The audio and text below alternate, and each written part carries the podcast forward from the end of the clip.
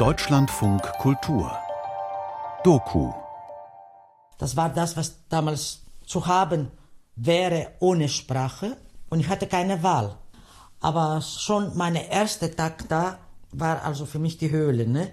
Ich bin ja ein Kind der Stadt Thessaloniki, meine Familie war gut situiert, also da war schwarzes Öl und so weiter. Nee, es war Schock, es war wirklich Schock für mich.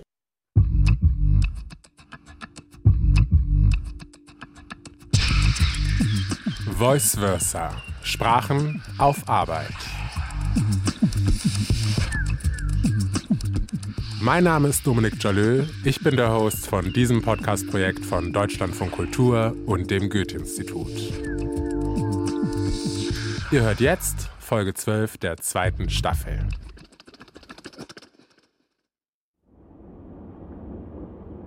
Da hatten wir gearbeitet in den Mineralien in Barbados. Eineinhalb Stunden mit der Lastwagen sind wir gefahren, morgen früh um 4 Uhr. Und da war so ein Lastwagen, der offen war. Man kann es dir vorstellen, ne? also windig und morgen früh der Staub und kalt. Die Arbeit war ja auch hart. Wir mussten Steine mit einem kleinen Hammer klopfen. Wir befinden uns mitten in der Story Die Gastarbeiterin von Manuel Gogos. In der letzten Voice Versa Folge ging es um den Aufbruch griechischer Gastarbeiterinnen nach Deutschland in den 60er Jahren. Und im heutigen zweiten Teil erfahren wir mehr über die Ereignisse an den neuen Arbeitsstellen und über die Arbeitsbedingungen der Frauen, mit denen unser Autor sich getroffen hat. Außerdem habe ich das Vergnügen, Manuel Gogos hier im Studio begrüßen zu dürfen. Hallo Manuel, schön, dass du dir Zeit nimmst. Ja, gerne. Kannst du uns etwas zu der wirtschaftlichen Situation in Griechenland der 50er Jahre sagen? Was war der Grund dafür, dass die Menschen nach Deutschland gekommen sind damals? Also es ist so, dass man vielleicht noch etwas früher ansetzen muss. 41 bis 44 hatte Deutschland ja Griechenland besetzt gehalten im Zweiten Weltkrieg und als die Deutschen dann abgezogen sind aus Griechenland, haben sie verbrannte Erde hinterlassen. Das heißt, Griechenland war sehr arm, wirklich zerstört und das Einzige, wovon die Leute leben konnten, insbesondere im Norden, im armen Norden Griechenlands, das war der Tabakanbau, der sogenannte Orient-Tabak. Und als dann später im Laufe der 50er Jahre der billige amerikanische Virginia-Tabak auf den Weltmarkt drängte, da blieb den Leuten im Norden Griechenland im Grunde gar nichts anderes mehr übrig, als auszuwandern, weil sie einfach nichts zu essen hatten. Du erzählst speziell ähm, in unserer Story die Geschichte von Gastarbeiterinnen. Ähm, welche beruflichen Tätigkeiten konnten die Frauen denn damals ausüben? Ja, bevor sie nach Deutschland gegangen sind, ähm, waren sie eigentlich an jede Form von Arbeit, muss man sagen, gewöhnt. Also man hat Frauen in der Landwirtschaft gesehen, äh, die haben zum Beispiel den Tabak äh, angebaut auf dem Lande und haben ihn dann auch weiterverarbeitet in den Fabriken, in den Städten, in den griechischen Hafenstädten, vor allem Thessaloniki und Kavala. Man hat sie sogar auch beim Steineklopfen in, äh, in, Steinbrüchen gesehen. Also das heißt, Frauen konnten sich da nicht schonen, konnten sich nicht aus der Schusslinie nehmen und es war nicht so, dass sie etwa zu Hause gesessen hätten und die ganze Zeit nur Zierkissen bestickt hätten. Das ist eine Sträflingsarbeit. Ja, wirklich. Da war ein Gummi, Gummikorb dabei, Sembilla hießen dann. Und da mussten wir dann voll auf die Schulter nehmen und weitertragen. Wie alt warst du da? Ach, da war ich 19. Mit 19 bist du auch nach Deutschland dann, oder? Ja, mit 20. Okay, die Hoffnung in Deutschland gute Arbeit zu finden war also groß. Wie sah denn damals die tatsächliche Realität für junge Frauen in Deutschland aus? Man stellt sich ja häufig den Mann als den ähm, Stereotypen Gastarbeiter sozusagen vor. Es sind aber auch eben sehr viele Frauen, junge Frauen, insbesondere auch aus Griechenland gekommen. Und in der deutschen Wirtschaft war man der Ansicht, dass weil diese Frauen vom Mittelmeer doch ähm, wahrscheinlich ganz viel Fingerspitzengefühl hätten, ähm, weil sie doch so viel Handarbeiten, stricken und sticken und so weiter zu Hause, dass man sie dann auch entsprechend in der deutschen Wirtschaft einsetzen wollte. Also sprich, dass sie in der Textilindustrie eingesetzt worden sind, ähm, beispielsweise auch in der Feinelektronik eingesetzt worden sind. Ich erzähle zum Beispiel auch eine Geschichte von einer Frau, die bei Osram dann die feinen Drähte sozusagen in die Glühbirnen eingezogen hat. Okay, tauchen wir jetzt ein in die Gastarbeiterin Teil 2 Akkord. Nach Heideheim für die Firma Osram. Και όταν φτάσαμε στην πόλη αυτή, κατεβήκαμε. Körper, die einen rasanten Anpassungsprozess durchlaufen, um sich an das Leben im monotonen Rhythmus des Fließbands zu gewöhnen. Körper, die jeden spontanen Wunsch unterdrücken müssen. Das ist die Vorstellung deutscher Arbeitgeber. Die Arbeitsmigrantinnen vom Mittelmeer wären anspruchslos und hätten Fingerspitzengefühl. Weil sie in ihrer Heimat nicht etwa Steine klopfen müssten, sondern klöppeln, häkeln, sticken dürften. Sticken durften sie, aber zu welchen Bedingungen? Und da hatten wir auch noch früher Teppiche gestickt. Man musste tausend Stiche machen, also kannst du mal vorstellen, ne? sechs äh, Quadratmeter zu sticken, ohne Strom, mit der Lampe, Petrollampe, bis 4 Uhr morgens, damit wir dann auch Geld verdienen. Ne? Das, das war wirklich hart. Ne? Η φαμπρικά, η φαμπρικά δεν σταματά Δουλεύει νύ, δουλεύει νύχτα μέρα Και πως τον λένε το διπλάνο Και τον τρελό τον Ιταλό Να τους ρωτήσω δεν μπορώ ούτε να πάω ούτε να πάρω αέρα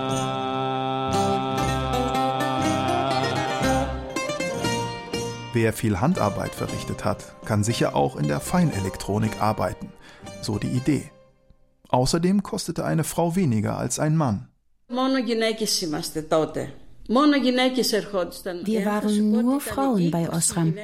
20 Frauen auf einmal. Und es kamen immer, immer mehr aus der Gegend Thessaloniki und Drama. Wir mussten die feinen Drähte in die Glühbirnen ziehen. Es war Arbeit für Frauenhändler.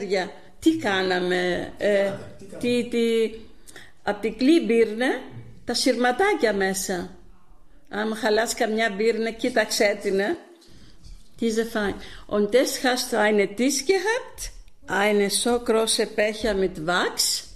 Unter der Wachs war immer warm. Und da hast du eine Pinzette. Und da hast du gekriegt eine Kiste mit dieser Drähte. Und diese hättest du alles in Wachs rein einzählen natürlich und dann hier irgendwo abtropfen, trocknen lassen. Γι' αυτό σε θέλανε, σε κάνανε untersuche στην Ελλάδα, να έχεις καλά μάτια. Και είχα καλά μάτια.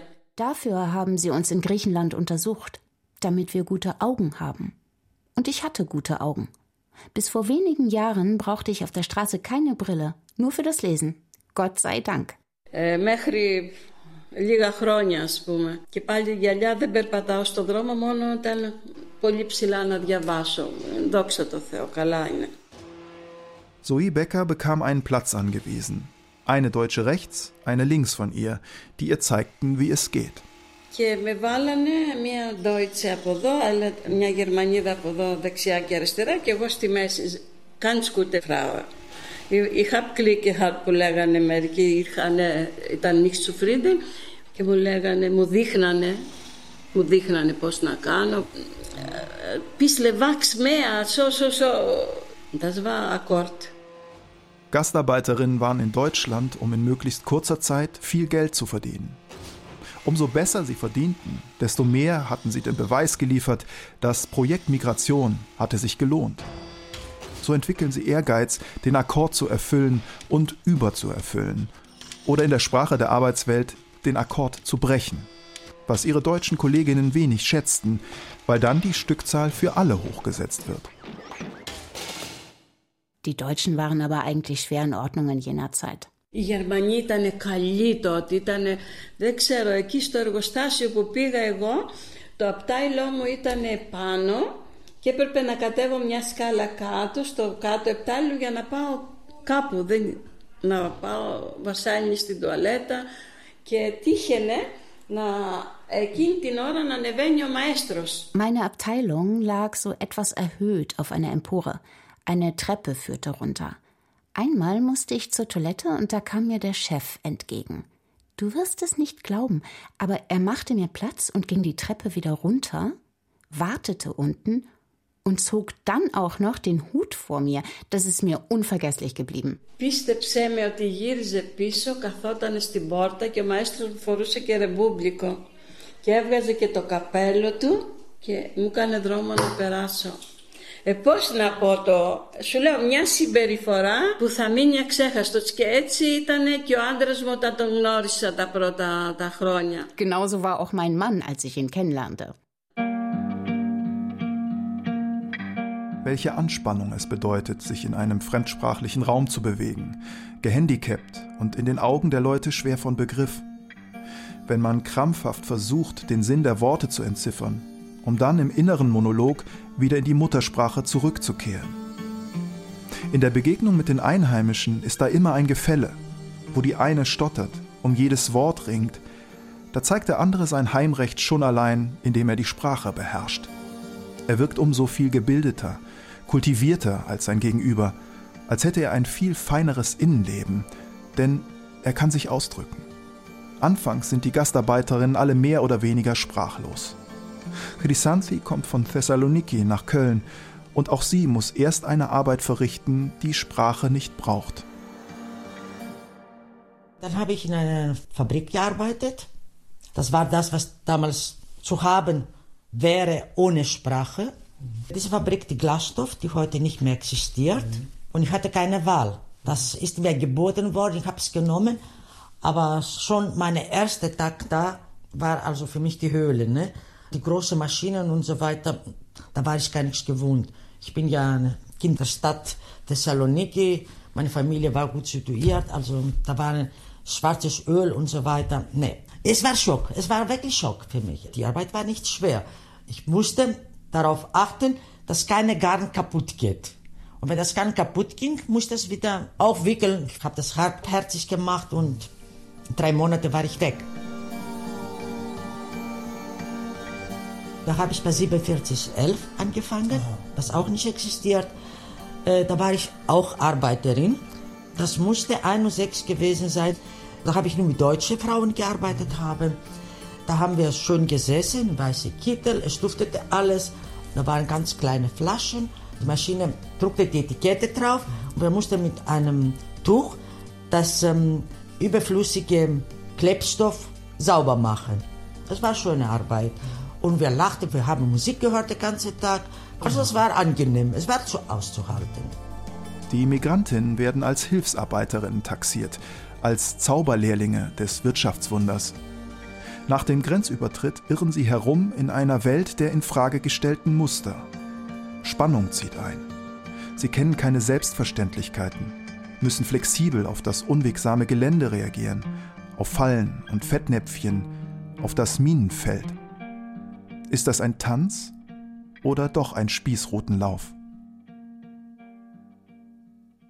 Ah, was mir noch nicht gefallen hat dort, war, dass diese Frauen, die dort Italienisch, Spanisch und die andere Deutsch, und ich stand da und ich verstand kein Wort. Und ich war die total Außenseiterin dort. Und damit ich mich tröste, bin ich auf meine Sattel, das war wie ein Shuttle, ne?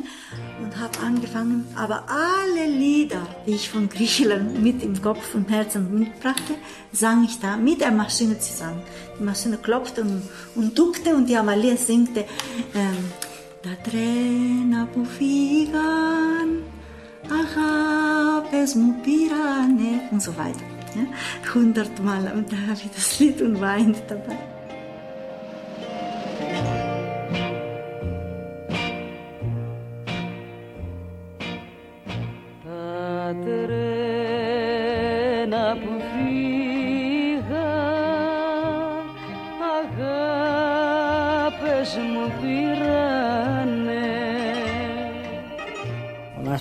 Hier kam, das war auch nicht, nicht so leicht, aber irgendwie hat mir dann alles fasziniert.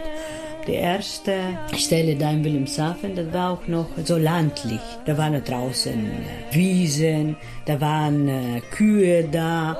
Und ich weiß, ich habe das geschrieben, ach Mutter, mach dir keine Sorge, wir haben hier ein großes Haus und so. Da waren Heime mit 76 Personen. Nur Mädchen und von der anderen Seite, da waren Ehepaare, zwei große Heime mit Ehepaaren. Also das waren die griechischen Leute, da waren ja 700, mehr als 700 waren in der gleichen Firma. Ne? Welche? Äh, In Olympia. Sieht man heute Fotos von den Gastarbeiterinnen der 1960er und 70er Jahre an ihren Fließbändern, wirken die Frauen mit ihren weißen Schürzen und Häubchen uniformiert und anonymisiert, wie in einer Legebatterie. Das gab ja auch noch diese Aufträge von verschiedenen Firmen hier in Deutschland. War ja verschiedene Angebote und verschiedene Geldangebote. Ne?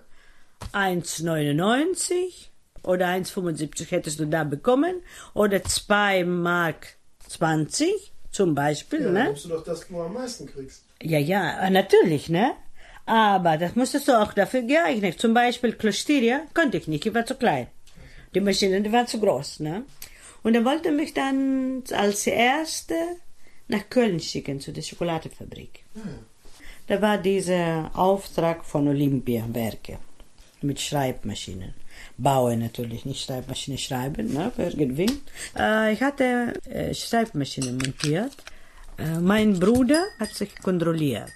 Wir müssten 136 äh, Maschinen Takt machen. Oh, Akkord, das war Akkord. Ne?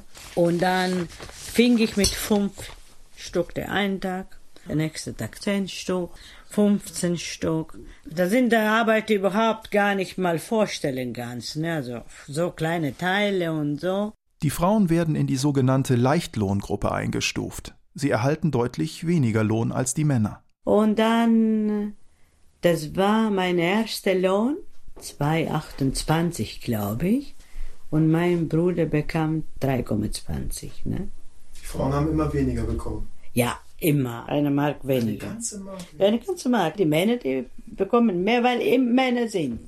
Die französische Sozialistin Simone Weil hat in ihrem Fabriktagebuch aus den 1930er Jahren ihren Selbstversuch beschrieben, in Solidarität mit den Arbeiterinnen völlig in die Welt der Industriearbeit einzutauchen – bei der Arbeit erfuhr die Philosophin am eigenen Leib eine Abstumpfung. Es wurde ihr völlig unerträglich, dieses Nicht-Verrinnen von Zeit. Aber auch wenn die Körper der Gastarbeiterinnen durch die Maschinen, an denen sie arbeiteten, diszipliniert wurden, die Gedanken der Gastarbeiterinnen waren frei.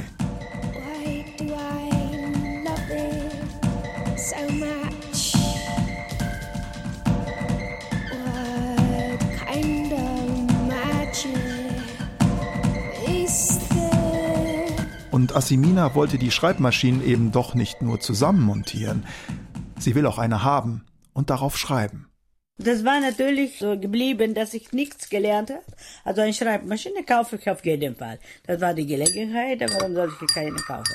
Und die Schreibmaschine, die habe ich heute noch, mit griechischen Buchstaben. Während Amalia Hagenlocher mit ihrer Maschine im Wechsel sang, brauchte Assimina Paradisa den Flow am Fließband, um Gedichte über Griechenland zu verfassen. Die meisten Gedichte, die habe ich bei der Arbeit hier gemacht. Gerade wenn ich arbeite mit den Händen, mein Kopf ist frei.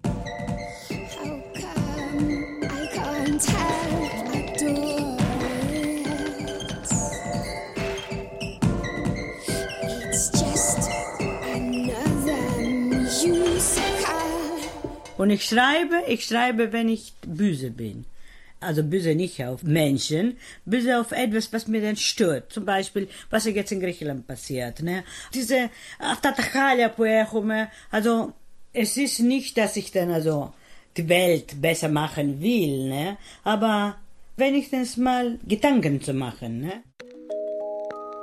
Und so schreibt sie ihre Gedichte, wie das Gedicht an meinen Koffer. Μια χαρτονένια βαλιτσούλα με όλο μου το θησαυρό πήρασαν μόνη συντροφιά μου σαν έφυγα από το χωριό. Ein Köfferchen aus Karton mit all meinen Schätzen war mein einziger Begleiter, als ich das Dorf verließ. Με κλειδαριές και δυο κλειδιά θα μου έκανε χρόνια παρέα εδώ μακριά στη ξενιτιά. Dieser grüne Koffer mit Schlössern und Schlüsseln hat mir jahrelang Gesellschaft geleistet hier, in der fernen Fremde. Κάπου μέσα στα πράγματά μου, σαν το κοιμήλιο την κρατώ, να μου θυμίζει το ταξίδι, το πρώτο μου το μακρινό. Irgendwo zwischen meinen Sachen bewahre ich ihn auf, wie das Fundament meines Lebens, damit er mich an meine erste große Reise erinnert.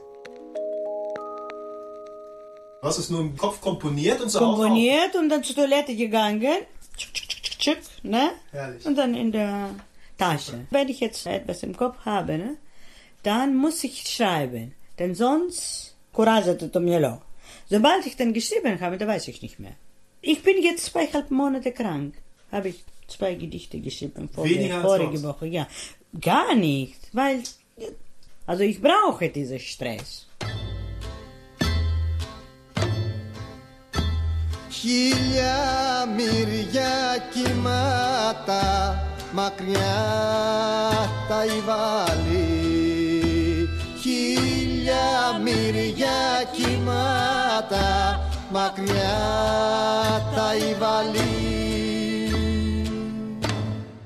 Im Koffer meines Vaters war eine notdürftige Herrenausstattung und ein paar Konserven.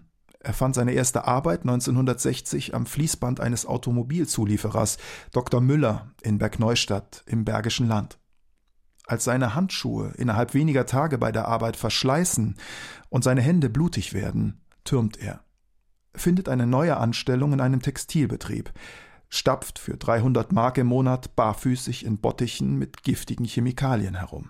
Ich habe auch erlebt, dass die anderen Kollegen in der Färberei, weil die wussten, dass ich alleine war, äh, ihre Butterbrote, die sie reichlich hatten, abgetreten sind. Und ich hatte ja ewig und ewig äh, Hunger. Und ich äh, bin gefüttert worden von denen. Alles, was sie nicht aßen, weil er zu viel war oder weil sie keinen Appetit hatten, habe ich weggeputzt. Später hat mein Vater in der Reprographieanstalt meines Großvaters zu arbeiten begonnen. Ich habe den Betrieb gekehrt. Das war meine erste Arbeit. Ich kriegte einen Besen von meinem Schwiegervater und äh, das ist auch schwierig, wenn jemand irgendwo anfängt äh, und er ist nicht qualifiziert für irgendwas, den Arbeit zu geben. Am ersten Tag habe ich gekehrt, am zweiten Tag konnte ich Lichtpausen wieder machen. Also ich bin ganz schnell da reingekommen. Zu Hause haben wir nie Griechisch gesprochen. Alles, was ich lernte, habe ich in den langen Sommerferien auf der Straße aufgesammelt mit meinen griechischen Cousins beim Fußball oder Murmelspiel. Während ich mit den Frauen spreche, verbessere ich dieses Straßenköter-Griechisch. Aber oft sprechen wir auch Deutsch. Viele der Frauen haben sehr gut Deutsch gelernt, selbst gegen Widerspruch. Ach, das Komische dabei war, dass ich konnte von Griechenland sechs Worte, Deutsche. Ich hatte angefangen mit äh, Deutsch ohne Lehrer zu lernen. Ich Hat mir meine Schwester ein Buch geschenkt, also Deutsch äh, Anne Didascalo. Und habe ich einmal zu Hause gelesen und hat mir meinen Vater gesehen und sagte, was machst du denn da? Hab gedacht, ich lerne Deutsch. Min getaschen pendreftis mulei, Masriger Venika. Asiminas Vater war entsetzt. Anstatt zu heiraten, wollte seine Tochter unbedingt Deutsch lernen. Auch das Leben von Zoe änderte sich, als sie die deutsche Sprache allmählich besser verstand. Der Chef von Osram wollte sie sogar zur Übersetzerin ausbilden lassen. Και μετά η ζωή άλλαξε γιατί, γιατί καταλάβαινα τη γλώσσα μέσα στο εργοστάσιο φυσικά. Είχαμε έναν σεφ, ο οποίος λεγόταν και αυτός Μπέκα, Μπέκερ στο επίθετο. Αυτός ήθελε να με στείλει στο Μόναχο για να γίνω διερμηνέας. Auch Amalia hatte einen Drang, die deutsche Sprache zu lernen. Mir tat es immer so weh, dass ich nicht alles sagen konnte, was ich spürte, was ich empfand. Ich wollte mich bedanken. Ein Wort mehr als nur Danke. Das war so ein Ansporn. Da habe ich alles alleine gelernt. Das staunst du nämlich. Staune tatsächlich, wie die Frauen es geschafft haben, neben ihrem Leben am Fließband auch noch so gut Deutsch zu lernen. Weil das bedeutete, nach der Arbeit weiterzuarbeiten in einer anderen Form. Die Frauen kritisieren, dass mein Vater mir nicht ordentlich Griechisch beigebracht hat. Gleichzeitig sind sie sehr großzügig mit mir, weil sie wissen, was das bedeutet, ein Leben lang um Worte zu ringen. Das Wichtigste für mich war, dass die deutsche Sprache wieder von Anfang an lernen wollte. Äh, ich strebte nach dem Diplom, was ich auch nach ein paar Jahren geschafft habe. Erst das Kleine, dann das Große. Die Frauen gewöhnen sich ein. Blindengleich, die lernen in einer immer vertrauter werdenden Umgebung ohne Stock zu gehen und ohne Zögern. Irgendwann in diesem Niederlassungsprozess müssen sie nicht länger auf der Hut sein. Sie lernen die Sprache zu sprechen, die Geheimcodes zu dechiffrieren. Sie fotografieren, wenn sie in Griechenland im Urlaub sind, aber auch, wenn sie Ausflüge machen ins Bergische Land. Wenn Schnee liegt oder ihre Kinder herumturnen in den Hochständen der Jäger. Sie beginnen Stuttgart hübsch zu finden, entwickeln Neigungen zu Schwarzbrot und Wurstsalat. Ihre Nackenmuskulatur entspannt sich. Das erste Mal seit Jahren.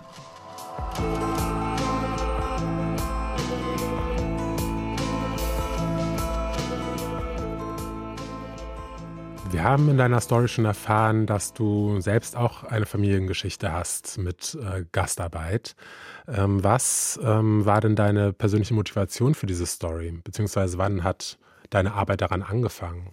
Ja, es ist so, wie du sagst. Also mein Vater ist ja selber als griechischer Gastarbeiter 1960 nach Deutschland gekommen. Insofern gehört natürlich auch diese andere Geschichte, sozusagen andere Herkunftsgeschichte zu meiner Geschichte.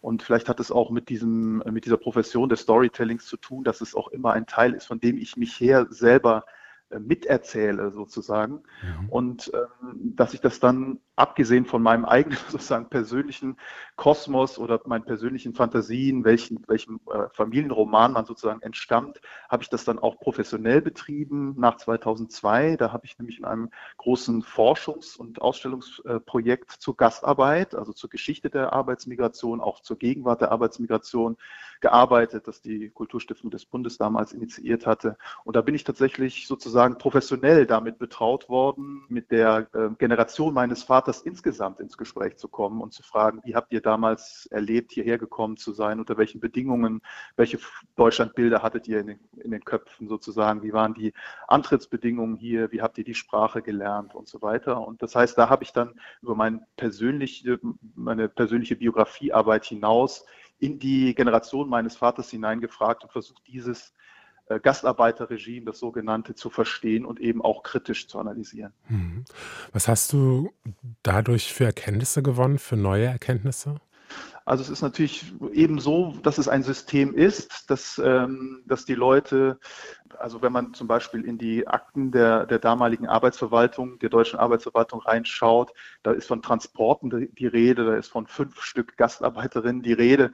Also äh, wie, wie stark objekthaft diese Menschen, die kamen, sozusagen von Seiten der Verwaltung gesehen worden sind. Mhm. Ähm, und demgegenüber war mir natürlich immer ganz wichtig in meiner Arbeit, die Leute selber zu Wort kommen zu lassen, wie, mhm. welche Haltung sie selber hatten und inwiefern sie auch Helden und Heldinnen ihres eigenen Lebens oder Regisseure ihres eigenen Lebens gewesen sind. Mhm. Ähm, ich habe das Gefühl, äh, medial kocht das Thema Gastarbeit immer mal wieder hoch. Kannst du uns sagen, von was das angetrieben wird? Also ähm, wer bringt diesen Diskurs voran? Also wenn man da auf die letzten Jahrzehnte zurückschaut, hat man wirklich eine Menge Déjà-vus, weil eben seit 1955 Italiener kamen, seit 60 dann die Griechen und die Spanier, 61 die Türken und so weiter. Das heißt, dieses Problem des deutschen Arbeitsmarktes, dass er sozusagen, dass wir selber die Stellen gar nicht alle besetzen können, das ist geblieben. Ne? Und insofern werden auch die Diskussionen immer weiter geführt, weil auf der einen Seite ein sehr großes Interesse da ist, von Seiten der deutschen Wirtschaft insbesondere Leute ins Land zu holen auf der anderen Seite aber meinetwegen vom Innenministerium schon damals und auch bis heute ja dann auch wieder eine, eine, gewisse Distanz da ist. Wer weiß, wen wir uns da alles reinholen, was die alles sozusagen im Gepäck führen. Nicht, dass sie aus Kriegsgebieten stammen, lauter tickende Zeitbomben, mhm. dass Migration sozusagen auch Kriminalität äh, äh, steigen lässt und so weiter. Also diese ganzen sehr unschönen und sehr klischeehaften. Rassistischen Diskurse auch oft. Mhm. Genau, genau, die hat man damals gehört und die kommen heute mit größter und selbstverständlicher Regelmäßigkeit äh, immer wieder auf, werden wieder hochgekocht und das muss ich ganz ehrlich sagen, nervt dann auch, wenn man als Migrationsforscher so lange an diesem Thema arbeitet, den Leuten immer noch erklären zu müssen, dass wir einfach in, einer, in einem äh, Einwanderungsland leben. Ja, das glaube ich. Ähm, kannst du uns noch einen kleinen Vorgeschmack geben, was uns im dritten Teil deiner Story erwartet?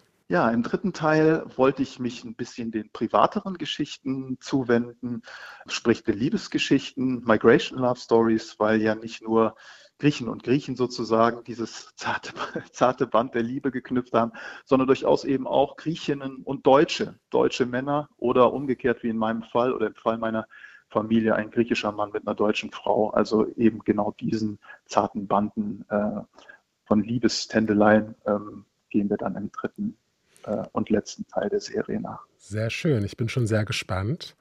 Und danke dir für deine Zeit. Das war es nämlich schon mit unserem Gespräch. Ich danke dir auch für das Gespräch. Alles Gute. Bis dahin. Bis dahin. Ich bin gespannt. Und wenn ihr es auch seid, schaltet beim nächsten Mal wieder rein. Da gibt's den dritten Teil von Die Gastarbeiterinnen.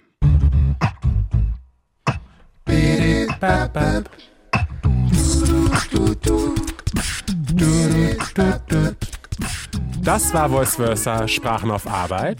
Folgt uns auf Instagram, abonniert uns in unserem Podcast-Catcher und eventuell auch in unserem ASS-Feed. Mein Name ist Dominik Jalö. Wir hören uns beim nächsten Mal. Ciao, ciao.